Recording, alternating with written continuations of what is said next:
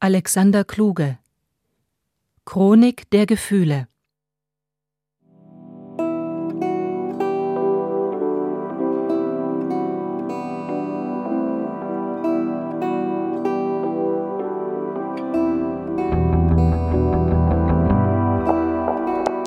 Von lieb gespeister Hass, sagt man, sei ein bodenloses Fass. Lass es mich anders sagen. Meine Liebe zu dir ist göttlich. So manches muss erst überwunden werden.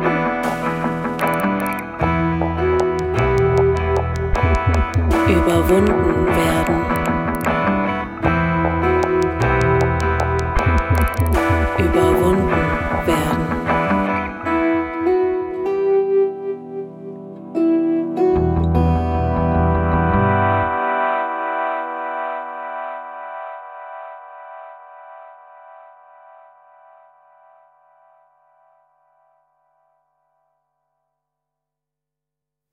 Verwilderte Selbstbehauptung In uns sitzt etwas, das will spielen.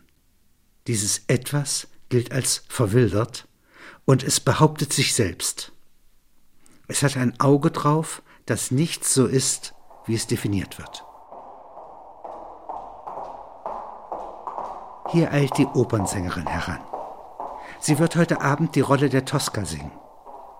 Da sie untersetzt ist, trägt sie hochhackige Schuhe. In sich, unbeachtet, trägt sie ein kleineres Gefühl mit Namen Gleich fällst du hin.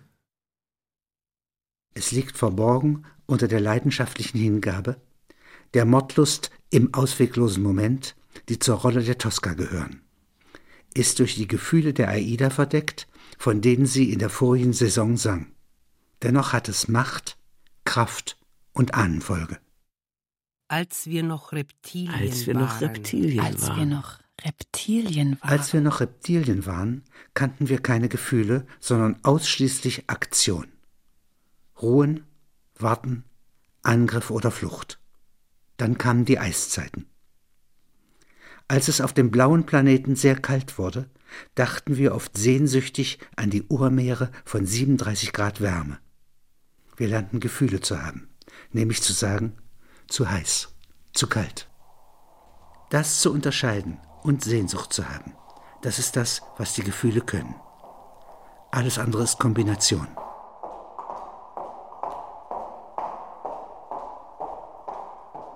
Meine Großeltern waren einfache Bauern.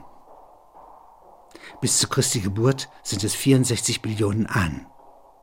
Jeder dieser Ahnen ist mit einem Baumkletterer verwandt, auf den alle Vorfahren zurückreichen und dessen Gefühle wie Einschlafen, schmeckt gut, beißen, auweia und so fort, jeweils ihren Ahnenstamm auf ein einziges Gefühlspaar zurückführen.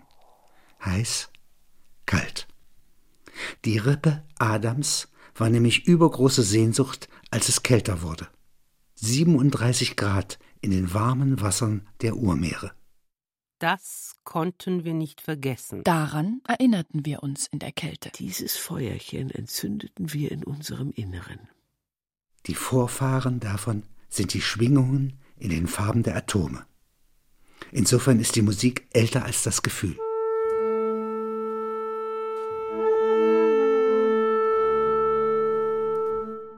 Wem gehören die Gefühle?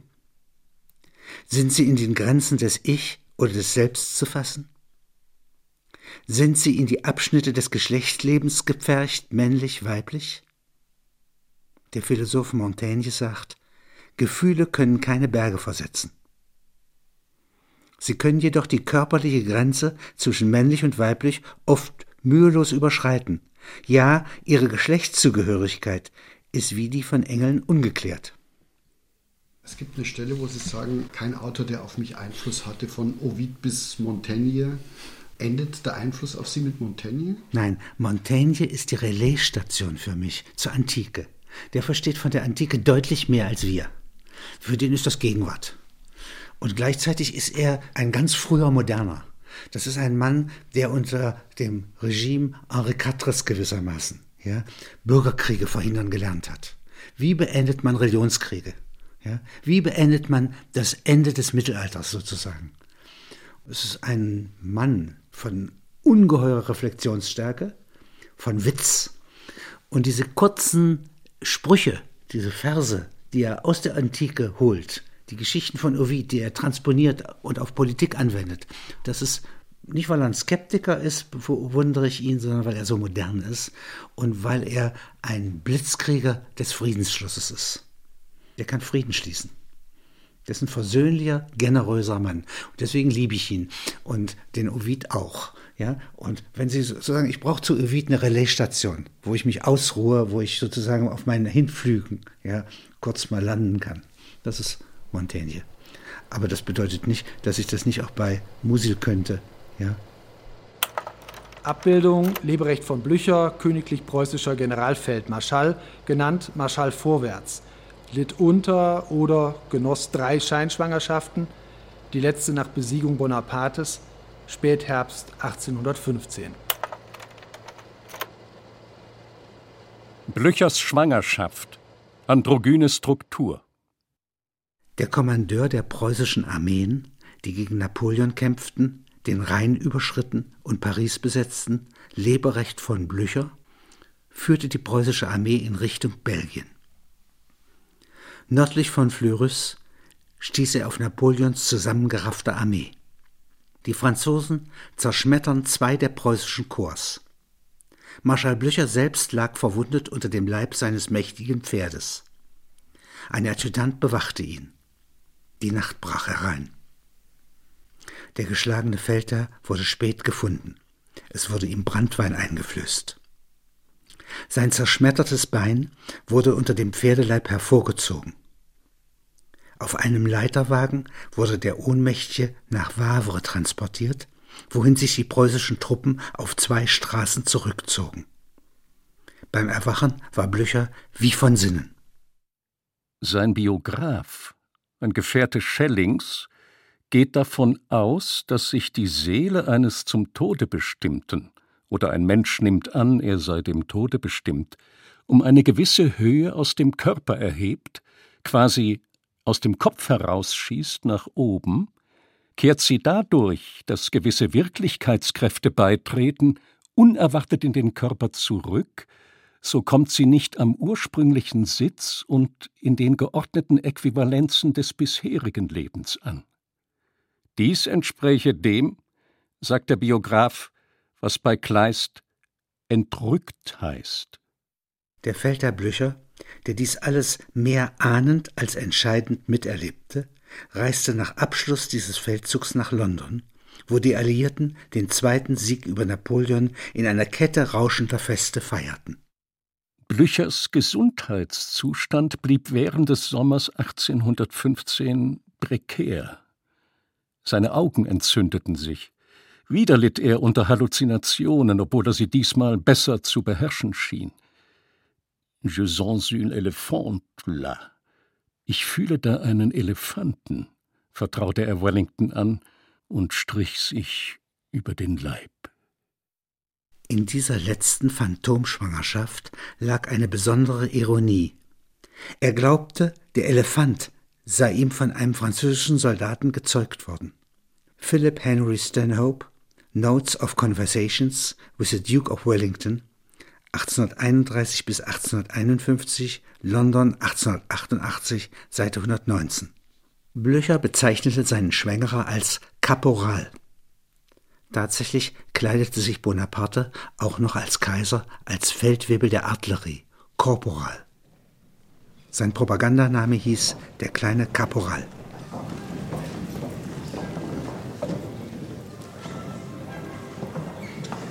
Wieso soll denn, wenn es zu seiner Person gehört, der Marschall nicht schwanger sein? Es hat ihn ja nicht behindert während der Schlacht. Na, na. Wir wollen nicht hoffen, dass Blücher wirklich schwanger ist. Er scheint es aber zu empfinden. Schon zweimal fühlte er sich schwanger. Er redet pausenlos darüber. Und streichelt sich über den Bauch. Er zieht unterschiedslos Leute in ein Flüstergespräch und teilt ihnen vertraulich mit, ein französischer Gardekanonier habe ihm Gewalt angetan. Jetzt trage er einen Balg in sich. Das muss unbedingt Geheimnis bleiben. Dass er eine Frau ist? Dass er schwanger ist. Und zwar unehelich. Von einem Feinde geschwängert. Schild nicht auf mich. Und fehle ich, so bessere dich. Abbildung für Gefechte und Schlachten der Befreiungskriege 1807 bis 1815 ist charakteristisch, dass zahlreiche Verwundete oder Tote sich nach ihrer Entkleidung als junge Frauen erwiesen.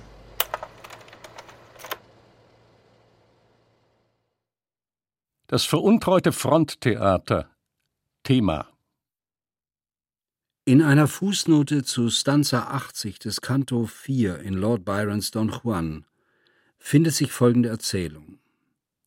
Antoniella Frappolli, eine Aristokratentochter aus Mailand, wird von Piraten entführt und nach Algier gebracht.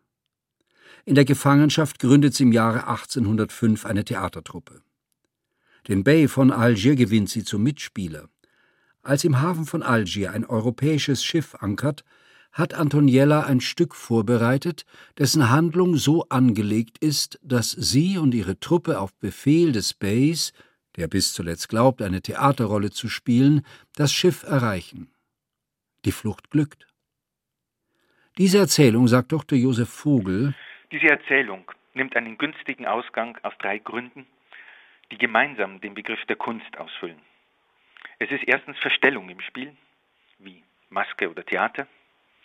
Die Handlung hinsichtlich ihres Endes ist zweitens abgeschnitten, das Prinzip Happy End. Wir wissen nicht, was nach der Rettung geschieht. Und die Beteiligten sind drittens im Risiko. Das heißt, sie konzentrieren alle Kräfte, sind gewissermaßen in Frontnähe. Solche Voraussetzungen des Gelingens kommen nicht oft zusammen. Insofern, behauptet Dr. Vogel, ist die Kunst ein wertvolles, anvertrautes Gut der Menschen. Abbildung Untergrund Goethe. Abbildung Wandgemälde in den Bunkern der Reichskanzlei. Waffen-SS als Schutzengel. Station 1 Im Kessel von Korsun wird 1944 eine Fronttheatertruppe von der Roten Armee überrollt. Hauptfeldwebel Alfons Andergast, verantwortlich für die Versorgung der Truppe, übergibt diese einem Oberst der Roten Armee, der aus Tschetschenien stammt, ein Musikliebhaber. Andergast tingelt mit der Truppe durch die russische Etappe im Kaukasus, Grenzübertritt in Erzurum zur Türkei. Die Truppe erreicht über Wien das Reichsgebiet auf der letzten offenen Straße, die nach Bayern führt. Sie ist jetzt im hellen Frühling 1945 spezialisiert auf Pantomime, um sprachunabhängig auftreten zu können. Tristan und Isolde nach fünf Jahren. Die hohen Herrschaften kampierten nun schon im fünften Jahr auf der Burg, die Tristans Vorväter errichtet hatten. Zwei Länder nannte das Paar sein eigen, hundert Kühe, anderes Vieh, Pferderudel, Leibeigene und einige wenige Freie, die bewaffnet werden konnten. Das Paar blieb abgeschnitten von der Hauptstadt. Niemand wagte, die Einsiedler zu besuchen. Nachdem die Schiffe des Königs an der Landung gehindert worden waren, gab es auch keinen Versuch des Reiches mehr, Kontakt mit den lebenden Toten aufzunehmen. So zusammengepackt in einer doppelmönchischen Einsamkeit, Tristans Knappe war bei dem Gefecht mit den Schiffen des Königs gefallen, interferierte die Sehnsucht diese fordert für ihr Eigenleben, ihre tägliche Wiederherstellung, ein gewisses Maß an Entfernung. Eine Bewegung aufeinander zu. Das Verhältnis der vielbesungenen Liebenden wurde geschwisterlich. Ein stehendes Gewässer. Doch keinen Augenblick war es gleichgültig, da sie ihre berühmte Geschichte mit sich trugen und einander erzählen konnten. Eine Zeit lang gelang es der Ambassadeurin Brangene, die Isoldes Mutter, Zauberin von Irland, der Tochter mitgegeben hatte, eine Art von Spritzigkeit, ja höfischer Distanz auf Stunden in das isolierte Gemäuer zu bringen. Aber auch Zauberei konnte nichts daran ändern, dass dies hier Landwirtschaft und nicht Stadt war. Die Liebenden Unbeschadet ihrer spannungsvollen Vergangenheit konnten eine Zeit lang gemeinsam verzehren, was das Gesinde den Äckern und Wiesen abrang. Sie konnten Kinder zeugen, sie konnten Brangenes Erzählung der Ereignisse und Liebesschlachten von vor fünf Jahren nochmals folgen, sie konnten den Lauf der vertrauten Sonne und des nächtlichen Sternenzeltes durch das Jahr hindurch verfolgen und so gemeinsam altern. Sie konnten von Brangene beraten ihre gemeinsamen Grabstätten aussuchen, genauso gut konnten sie aber auch mit deren Bau beginnen. War der Bau großartig genug, so konnte er das hohe Niveau ihrer einstigen Liebesfähigkeit dokumentieren. Diese aber fand statt in Gesellschaft am Königshof, inmitten der Zivilisation, inmitten von Ländern und Romanen und nicht von Eichen und Wiesen. Allmählich starben die Worte. Sie verstanden einander auch ohne Worte. Es gab auch wenig Neues zu verstehen. Es fehlten die Gegner. Zuletzt kochte ihnen Brangäne betäubende und rauschauslösende Getränke, um für Stunden ihre Leidenschaftlichkeit zu erhalten. Wie anders die starke Motivlage der Brangäne. Brangäne hat das Standesbewusstsein der Hexen. Sie spürt die kommunikative Härte des Treueschwurs, den sie der Mutter Isoldes leistete, ehe die verhängnisvollen Schiffe Irland verließen. Sie überdauert Zeit und Einsamkeit. Die Gene des Verräters. Der Tristans Wunde schlug, der sich bei ihm einschmeichelte und ihn dann an König Marke verriet. Der Held Melot erhielt zusätzliche Landsitze. Von König Marke verstanden als Abfindung, Schweigegeld, Strafe oder Zeichen der Verachtung. Auf diesen Landsitzen breitete sich Melots Geschlecht aus. Auch wenn man die Landsitze teilt, bleiben sie doch immer in Verbindung zur Hauptstadt. Sie reichten in ihren Urkunden bis Rom. Der Besitz wurde unter 126 Urenkeln zerstückelt. Die einzelne Parzelle war immer noch groß genug für die Vermehrung. Es formten sich 7000 Erben oder Gefäße, um die unvollkommenen Eigenschaften des Ritters Melot aufzunehmen. Eines Denunzianten. Tristan und Isoldes Nachkommen. Sie hatten zwei Kinder, von denen eines einen Enkel gebar, waren in der dritten Generation ausgestorben. Nach neuesten Forschungen des Darwinisten Dawkins ist widerlegt, dass in der Evolution die Partei des Bösen oder auch nur die der Regelverletzer und Betrüger einen Vorteil hätte. Vielmehr sind diejenigen, die die Regeln nicht verletzen, auf deren Konformismus sich Treu und Glauben aufbaut, im evolutionären Kampf überlebensfähiger.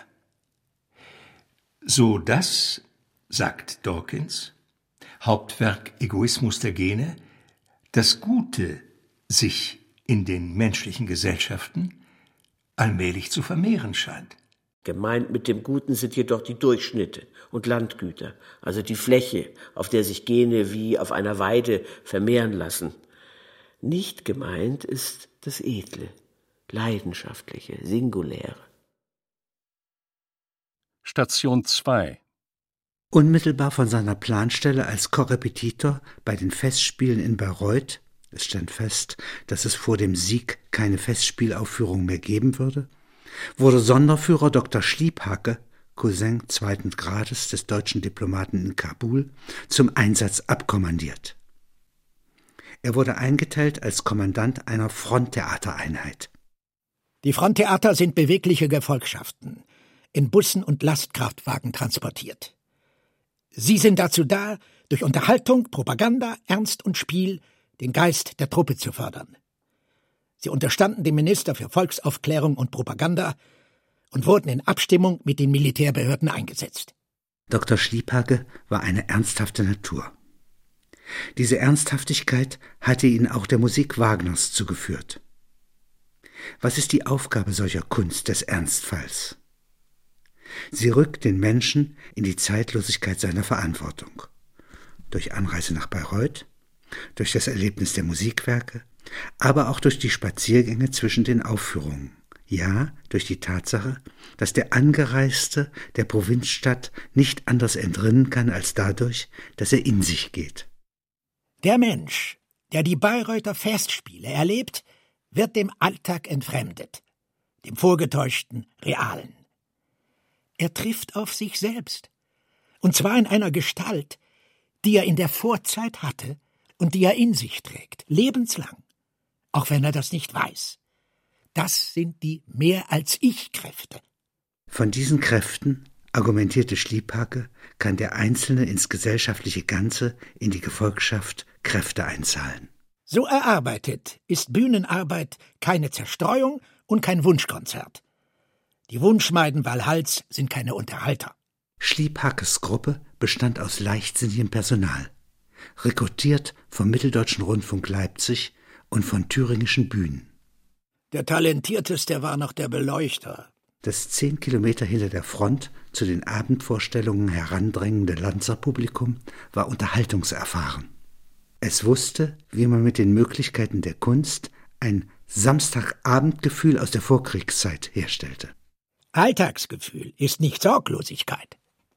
Solche Sätze, an die Schliebhacke glaubte, waren eine schlechte Ausgangsposition für erfolgreiche Theaterabende in dieser Umgebung. Wie ein Schauspieler musste Schliebhacke deshalb seine Urteile zurückdrängen und mit dem Vorhandenen wirtschaften. Das schien ihm Verrat an seinen Idealen. Die Befähigung, gute Miene zum veruntreuenden Spiel zu machen, zog er aus dem festen Glauben, noch während des Kriegs zum Ernsthaften durchzubrechen. Der Krieg als die durch Kunstmittel nicht steigerbare Darstellung des Ernstfalls würde, meinte er, ihm schon helfen. Als Ausdruck der Normalgesellschaft ist Kunst nämlich wenig brauchbar, sagte Schliephake. Kunst spricht zu den Künsten. Sie arbeitet auf Äckern im Inneren der Menschen, die man nicht anders als mit dem Begriff kunstvoll entwickelt bezeichnen kann. Im Verhältnis zu diesem in der Menschengattung angelegten Reichtum, dem Sitz der Kunst, gibt es keinen Laienstandpunkt. Ehe Schliebhake in kleinen Schritten seinem Ziel näher rücken konnte, schon wuchs seiner Leidenschaft Vertrauen entgegen, wurde das Fronttheater von Einheiten der Roten Armee überrannt.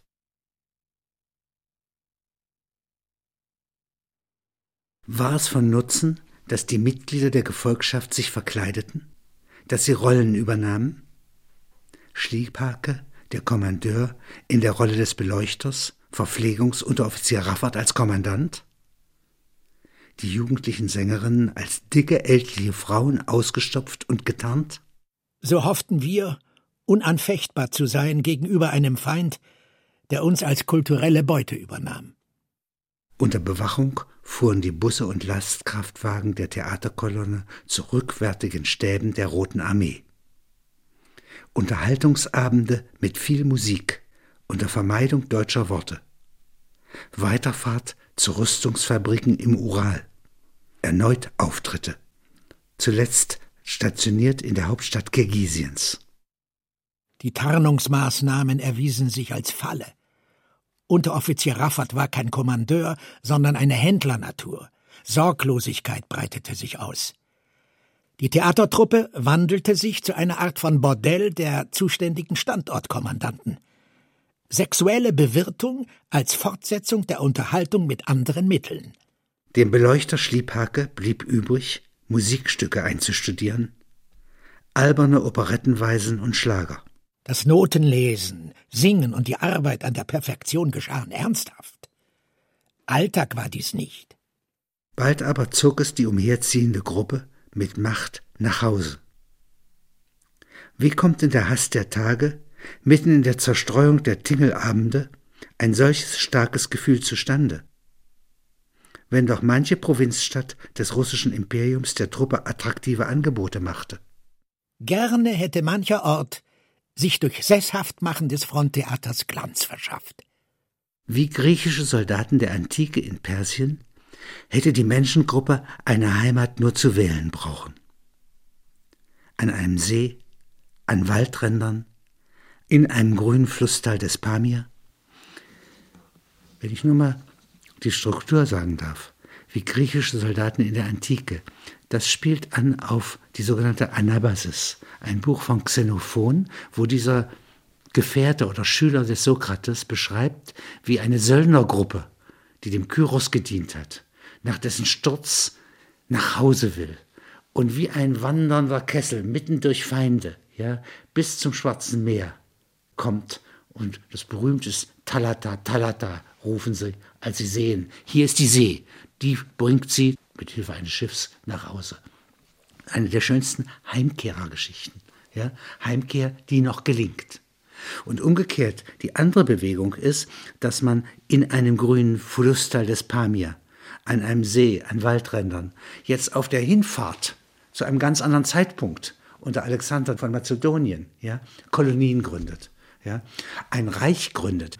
Und so ein Reich hat sich ohne besondere kriegerische Künste, ja, anschließend in Ägypten, in Kleinasien, in Griechenland bis zum Indus hin, ja, 300 Jahre lang gehalten. Das ist die hellenistische Zeit. Tausend solche Soldaten Alexanders heiraten Einheimische, ja, und zwar nicht zwangsweise, konnten sich gegenseitig aussuchen.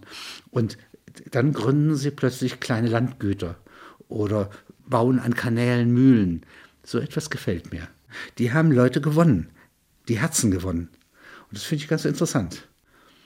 Es ist eine bestimmte barbarische Generosität, ja, die über ein sehr altes, starres, autoritäres Reich, wie das der Perser, ja, hinweggeht. Und daraus lauter neue kleine Kolonien an der Basis macht. Das ist eigentlich Basisdemokratie auf kurze Zeit. Wie griechische Soldaten der Antike in Persien hätte die Menschengruppe eine Heimat nur zu wählen brauchen. An einem See, an Waldrändern, in einem grünen Flusstal des Pamir, in privilegierten Gegenden der staatlichen Haushaltspläne? Nein. Sie suchten und fanden den Weg über die Grenze. Sie durchquerten Anatolien, meisterten den Bosporus. Als Pass oder Zahlungsmittel dienten für Türken und Kurden merkwürdige Spielabende mit Operettenmusik. Nun auch mit Melodien von Jacques Offenbach. Vom Marmarameer über Italien ins ehemalige Reichsgebiet. Dort erwartete sie niemand. In die angestammte Heimat, jetzt sowjetische Zone, mochten sie nicht vordringen. Sie hätten ihren Status dort am wenigsten erklären können. Sie traten mit ihrem Repertoire in Bad Homburg und in Gaststätten der umliegenden Dörfer auf, fürchteten sich vor dem Winter. Noch immer fuhren einige ihrer so oft reparierten Fahrzeuge. Zwei Mechaniker aus dem Kaukasus in ihrer Begleitung. Ihre Irrfahrt isolierte sie, verhinderte ihre Zerstreuung in der sprachlich vertrauten Fremde. Wie angekommen von einem anderen Planeten. Sie trugen, so sah das Schliebhake, der sie geführt hatte, eine fremde Zeit mit sich wie einen strengen Geruch die ihrer Gefangenschaft. Die des Weges zurück zur Heimat.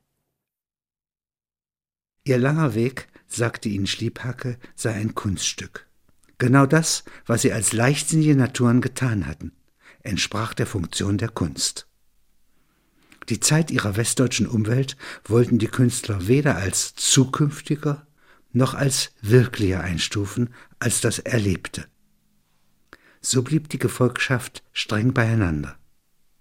Sie spielten und sangen nicht bloß Millecker, Johann Strauß, Franz Lehar und Künnecke, sondern Schliebhakes Saat bezog Potpourris aus Tschaikowskis Werken, Lesungen aus Puschkins Texten und manche Klänge aus slawisch-russischen Beständen mit ein. Ein Publikum, das ihnen zuhörte, wurde zuverlässig wie bei Einnahme eines starken Mittels traurig. Und musste aus diesem schönen Gefühl, dass das Nachhausekommen belastet hätte, zum Schluss des Abends mit schmissigen Erfolgsliedern aus der Trance geweckt werden. Vorwiegend Gräfin Maritza und der Vetter aus Dingster. Das hielt das kleine Gemeinwesen zusammen, das zwei Jahre später in die Gegend von Kassel umzog und in den Theaterversorgungsplan Hessen Nord eingepasst wurde. Variation Die Ausmerzung der Wölsungen Welsungen, Schreibweise der Edda. Bei Richard Wagner heißt es Welsungen. Different auch die Schreibweisen bei Brünnhilde, Edda, Brunhilde, Hebbel, Brünnhilde, Wagner. Nicht Hagen oder Gunther töteten Sigurd, das blieb einem weiteren Schwager Sigurds überlassen. Dieser durchbohrte Sigurd in dessen Schlafraum mit dem Schwert. Gudrune erwachte. Sie sah Blut um sich herum. Sigurd, ich fürchte für unseren dreijährigen Sohn. Er kann sich nicht schützen. Draußen liegen Männer mit durchschnittenen Kehlen. Der dritte Schwager sandte Mannschaften aus, den Fafnirschatz Sigurds zu sichern. Er stellte seine Hauptmacht vor den Kellern von Sigurds Palast auf. Brünnhilde ging, den Sohn Gutrunes und Sigurds umzubringen.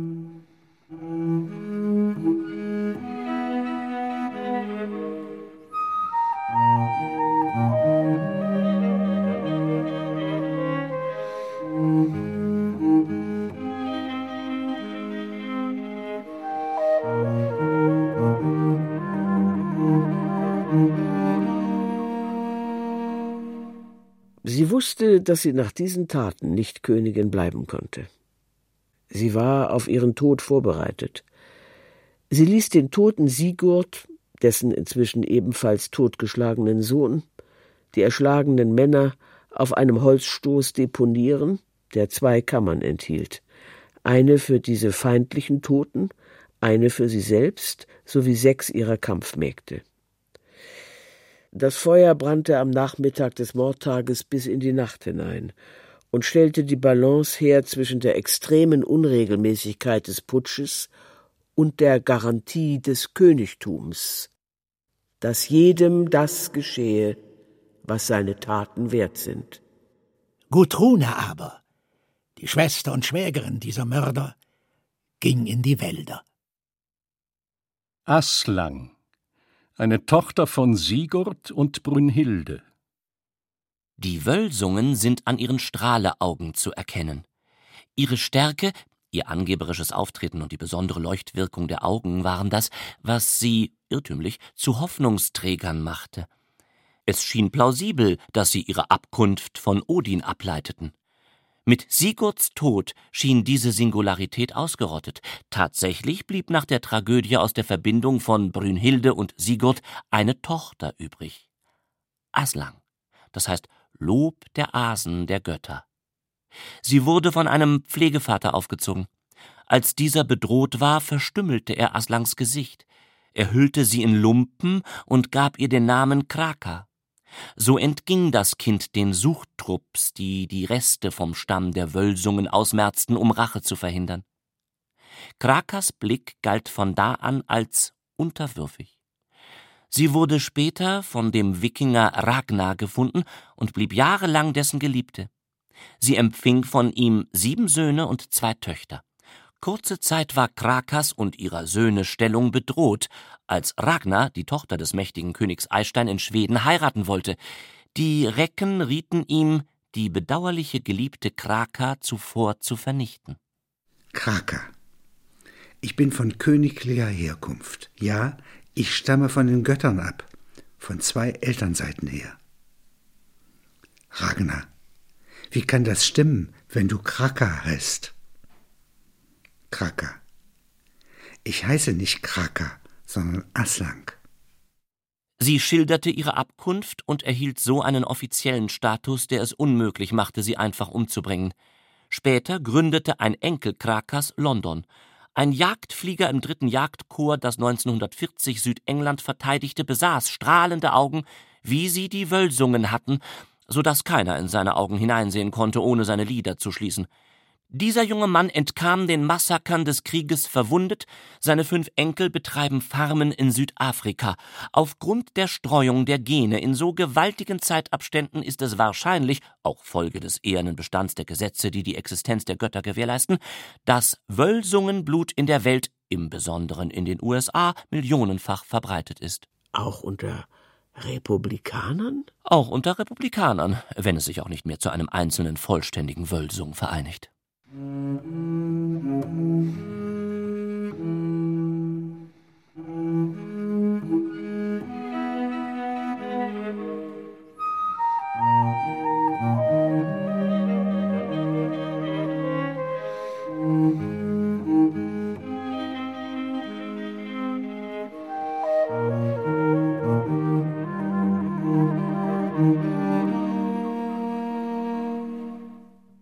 Kommt Gehorsam, kommt die Liebe bald. Von Lieb gespeister Hass ein bodenloses Fass.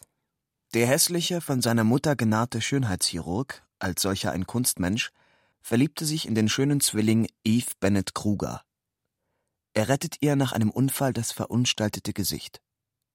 Er vermag sie zu erpressen, kann sie nicht halten, verunstaltet sie endgültig, als sie ihn um eine Faltenoperation bittet. Jetzt gewöhnt sie sich an ihn. Sie glaubt, ihn zu lieben. Der hässliche, von seiner Mutter genarrte Schönheitschirurg, als solcher ein Kunstmensch, verliebte sich in den schönen Zwilling Eve Bennett Kruger. Er rettet ihr nach einem Unfall das verunstaltete Gesicht, er vermag sie zu erpressen, kann sie nicht halten, verunstaltet sie endgültig, als sie ihn um eine Faltenoperation bittet. Jetzt gewöhnt sie sich an ihn, Sie glaubt, ihn zu lieben. Der hässliche, von seiner Mutter genarrte Schönheitschirurg, als solcher ein Kunstmensch, verliebte sich in den schönen Zwilling Yves Bennett Kruger. Er rettet ihr nach einem Unfall das verunstaltete Gesicht. Er vermag sie zu erpressen, kann sie nicht halten, verunstaltet sie endgültig, als sie ihn um eine Faltenoperation bittet. Jetzt gewöhnt sie sich an ihn, sie glaubt ihn zu lieben. Ihm genügen die Augen und die Erinnerung an den Schatz, den er nicht behalten konnte. Unter Einsatz des Lebens. Er war ein Sänger. Er war ein Sänger, der sich verausgabte. Dramatische Entäußerung. Er vergaß, mit der Stimme zu sparen, so dass er in manchem Akt stimmlich bankrott nur noch Technik zeigte. Seine Stimme war rau und körnig, besaß aber einen festen und in der Höhe metallischen Kern. Im Cri du Coeur auf Alla Maledizione in der Oper Rigoletto ist er schwerlich zu überbieten, schreibt der Kritiker der New York Times. Der Kritiker der Washington Post dagegen bescheinigt dem Bariton Aplomb seines Singens, aber ohne stilistische Feinheit. Das traf den Mann tödlich. Leonard Warren, geboren 1911 in New York unter dem Namen Leonard Varenov, löste den legendären Lawrence Tippett in der Rolle des Dogen in Simone Boccanegra ab. In der Welt der Baritone hatte er damit die Spitzengruppe seiner Generation erreicht. Er gab sich unerbittliche Mühe, die mit einer gewissen Gewaltsamkeit eroberte Stellung zu verteidigen und dennoch eine Beurteilung als feinfühlig und differenziert zu erhalten. Dies aber, die Gefühlsqualität, wurde ihm bestritten. Immer wurde ihm nur die Naturkraft attestiert. Aber in der letzten Szene ist er generell unstet. Sein vokales Agieren ist schwerlich imaginativ. Am 4. März 1960 hebt sich in der New Yorker Metropolitan Opera der Vorhang für Verdis Die Macht des Schicksals. Leonard Warren singt den Don Carlos, Bruder der unglücklichen Leonora, Renata Tibaldi. Nach dem Freundschaftsduett Alvaro Don Carlos ein Zögern. Leonard Warren scheint Schwierigkeiten zu haben, die Arie des Don Carlos zu beginnen. Der große Mann seufzt. Er kommt noch bis zu der Stelle O Gioia vor der Stretta. Plötzlich erstarrt er. Das Medaillon der Leonora gleitet ihm aus der Hand, er stürzt zu Boden. Erst mit dem Brustkorb, dann mit dem Kopf. Washington Post. Zu echt war der Fall. Das Publikum erschrickt. Von der Seite ruft der Sänger des Alvaro Lenny, Lenny. Bühnenarbeiter laufen auf die Bühne, sehen das Blut, das aus der gebrochenen Nase tropft. Abwechselnd mit dem Stage Manager Ossie Hawkins versucht der Tenor Richard Tucker, dem Leblosen durch Mund-zu-Mund-Beatmung zu helfen. Dr. Adrian Zorniotti, der Arzt der Met, kann nur noch den Tod des Baritons feststellen. Eine halbe Stunde vergeht in Unruhe. Niemand hat den Vorhang geschlossen. Jetzt betritt Bing, Leiter der Met, die Bühne und spricht das Publikum an. Dies ist einer der traurigsten Momente in der Geschichte dieses Theaters. Ich darf Sie bitten, sich zu erheben. Es geht um die Erinnerung an einen unserer größten Künstler.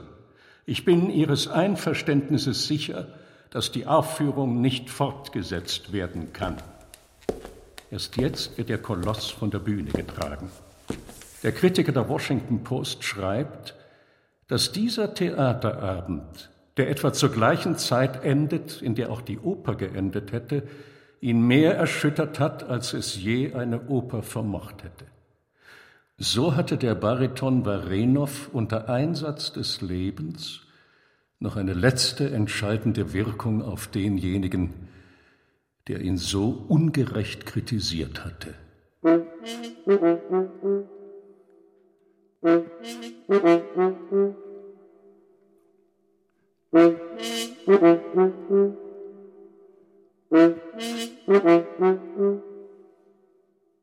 Die Tochter eines chinesischen Zensurbeamten in Tibet, sie stammt aus einer Oase in der Provinz Xinjiang, habilitiert sich an der Universität Chicago. Das Phänomen der Oper erscheint ihr auch nach vollständiger wissenschaftlicher Spezialisierung auf diese Materie äußerst fremd. Man muss wie Voltaires Besucher vom Sirius an dieses kulturelle Schema herangehen, um die Seltsamkeit zu empfinden. Sie sieht darin keine Schwierigkeit, weil sie sich diesem wissenschaftlichen Stoff mit interesselosem Wohlgefallen nähert Sie ist an die Opern geraten. Weil dies aufgrund von Internetinformationen empfangen im entfernten Xinjiang der naheliegendste Weg war, um zu einem Studium zu kommen. Huang Ziwei hat über Internet und angeschlossene Bibliotheken 86.000 Opern durchleuchtet. Es ergeben sich eine Reihe einfacher Unterscheidungsmerkmale, wenn man eine solche Masse von Musiktheaterwerken untersucht. Was den Inhalt von Huang Ziweis Habilitation betrifft, ist sie nicht aussagefähig für eine Analyse des Imperialismus, des Kapitalismus oder überhaupt einer Erscheinungsform westlicher Herrschaft. Und sie hat auch keine Signifikanz für Herrschaftserfahrungen in China. Es geht vielmehr um Verstehen und Leidenschaft. Beides kommt nicht zueinander. Leidenschaft überwältigt das Verständnis, Verständnis tötet Leidenschaft. Dies scheint der Kerninhalt aller Opern zu sein. Etwas uns ursprünglich Anvertrautes kommt abhanden. Darüber trauern wir. Huang Ziwei ist Nomadin, sagt sie. In Xinjiang ist die gesamte Wüstenkultur nomadisch. Nomaden haben aber, was den Kontrast zwischen Leidenschaft und Verständnis betrifft, nicht die gleichen Probleme wie die sesshaften Europäer, deren Theaterhorizont die Oper charakterisiert dass ich vom Gefühl her überhaupt nichts von dieser Theatralik verstehe und auch die Musik nicht als anheimelnd oder vertraut oder gar anvertraut empfinde, befähigt mich zur Analyse. Es gibt Baritonopern, schreibt Huang Ziwei, Tenoropern, Sopranopern, Altopern und Bassopern. Die Unterscheidung zwischen komisch und tragisch dagegen ergibt keine Genres.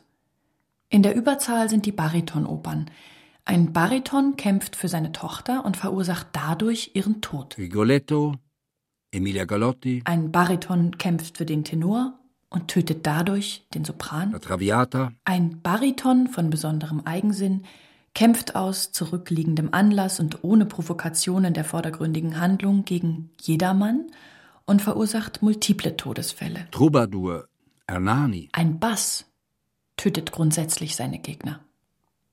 Dies geschieht zum Beispiel durch Wotan oder den Großinquisitor in Don Carlos. Es ist mir keine Ausnahme bekannt. Als ob die Mordlust durch die Tiefe der menschlichen Stimme zunehme. Demgegenüber erscheinen die Soprane bedroht, selbst dort, wo sie nicht singen. Die Stumme von Portici. Gegenüber der Opfermasse an Sopranen, von 86.000 Opern enden 64.000 mit dem Tod des Soprans, ist die Opferung von Tenören gering. Von 86.000 Opern 1143 Tenor-Totalverluste. Die tödliche Konsequenz scheint an den Stimmlagen der männlichen Stimmen orientiert. Als Nomadin scheint mir eine solche stationäre Dramaturgie bezweifelbar. Es ist auch für die chinesische Oper ein Fehler, die menschliche Stimme oder die höchst willkürlichen westeuropäischen Traditionen der Orchesterstimmen zum Gradmesser zu machen. Vielmehr geht es um eine Musik der Gestalt, der Sandwüsten, des Windes, des Zentralgestirns Sonne. Die Habilitationsschrift erhielt eine ungenügende Bewertung. Die Alexander von Humboldt Stiftung, die Kraft Internet Auslosung, die Kampfschrift der Nomadin mitfinanziert hatte, bedauerte die Fehlleistung.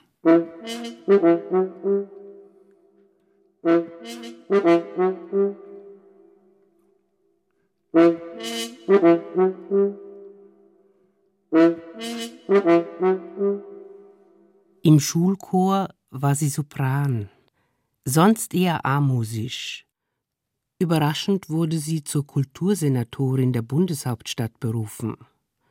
Nach weniger als hundert Tagen die Kritiker der Hauptstadtzeitungen zögerten noch, ihre Leistung zu besprechen, sah sie, dass die Planungen ihres Ressorts auf etwas Unmögliches gerichtet waren. Drei Opernhäuser waren zu versorgen. Politisch war es unmöglich, eines davon zu schließen. Wenn ein Opernhaus die Wahl hat, etwas Ungewöhnliches zu tun oder seinen Sozialhaushalt konstant zu halten, was wird es tun?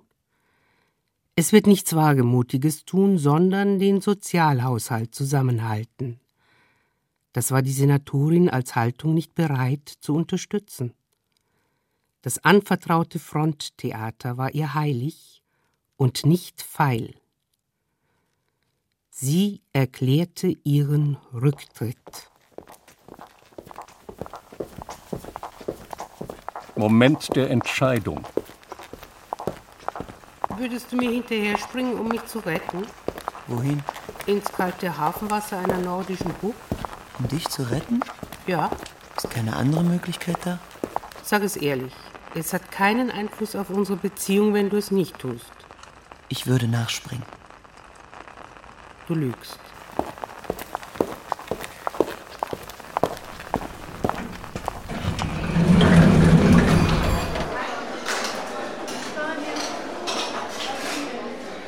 Xaver Holzmanns imaginärer Opernführer. Was ein Opernführer ist, wissen wir. Was aber soll heißen imaginär? Ich frage, welche Opern gibt es nicht? Wir verfügen im 20. Jahrhundert über opernfähige Stoffe. Auch in allen übrigen Jahrhunderten gibt es Stoffe, die der ernsthaften Bearbeitung, also einer Oper, einem Werk, würdig sind. Aber für gewisse Stoffe gibt es Opern und für gewisse nicht. Und das hat mich interessiert. Darauf orientiere ich eine Forderung oder ein Raster. Warum gibt es nicht, wenn die Operngeschichte über etwa 80.000 Opern verfügt, die Chance, etwa 700 weitere Opern herzustellen, die zur Wiedergabe des Erfahrungsgehalts unserer Zeit fehlen? Deshalb Ihre Projekte. Jawohl. Ich schlage Projekte vor, weil man gegen die Stummheit nur durch praktische Projekte ankämpfen kann. Für den Stoff Tosca haben Sie 87 Opern angefordert? Nicht ohne Grund. Polizeichefs in der Welt gibt es zurzeit 88.400. Im Laufe der Zeit entsprechend mehr. Wenn Sie historisch zurückgreifen, so finden Sie eine üppige Artenvielzahl. Je nachdem muss man die Tragödie der Tosca verschieden behandeln. Mein Buch ist eine Landkarte, in der sich Komponisten und Librettisten orientieren sollen. Sollen oder können? Vom Können hängt es ab. Abrüstung des tragischen Geschehens. Abrüstung ist eine Ihrer Lieblingsvokabeln. Es betrifft das tragische Geschehen. Was ist tragisch? Bei Aristoteles gibt es als höchste Form des tragischen Geschehens Die Wiedererkennung im letzten Moment. Eben noch will, von Rachedurst getränkt, die Frau den Schuldigen ermorden, da erkennt sie den eigenen Sohn. Diese Wiedererkennung liegt für die Athener näher als die Vorführung depressiver Schicksale. Im unmöglichen Moment Rettung. Das rührt an.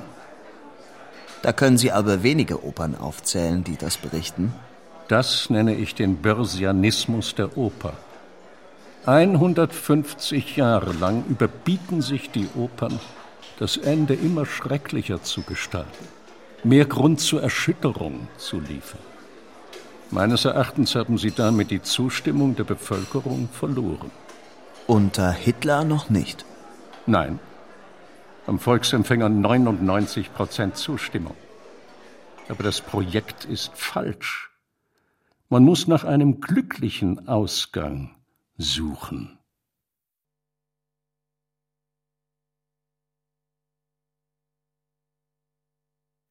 Alexander Kluge Chronik der Gefühle Verwilderte Selbstbehauptung mit Alexander Kluge, Wolfgang Hinze, Ilja Richter, Hans Zischler, Nico Holonitsch, Peter Fricke, Helmut Stange, Christian Friedel, Hannelore Hoger, Sandra Hüller, Monika Manz, Josef Vogel und Christoph Schlingensief. Musik Lydia Daher. Sowie die Solisten des Symphonieorchesters des Bayerischen Rundfunks Petra Schießel, Werner Mittelbach, Rainer Seidel, Thomas Ruh, Christiane Hörr, Helmut Feilmann, Thea Andresen und Frank Reinecke. Ton und Technik Hans Scheck, Susanne Herzig. Regieassistenz Stefanie Ramp. Bearbeitung und Regie Karl Bruckmeier. Produktion Bayerischer Rundfunk 2009. Redaktion Katharina Agathos, Herbert Kapfer. Der Hörspielpool. Hat's dir gefallen? Ja, sehr. Hörspiele und Medienkunst. Weitere BR-Produktionen auf einen Blick gibt es im Netz unter hörspielpool.de.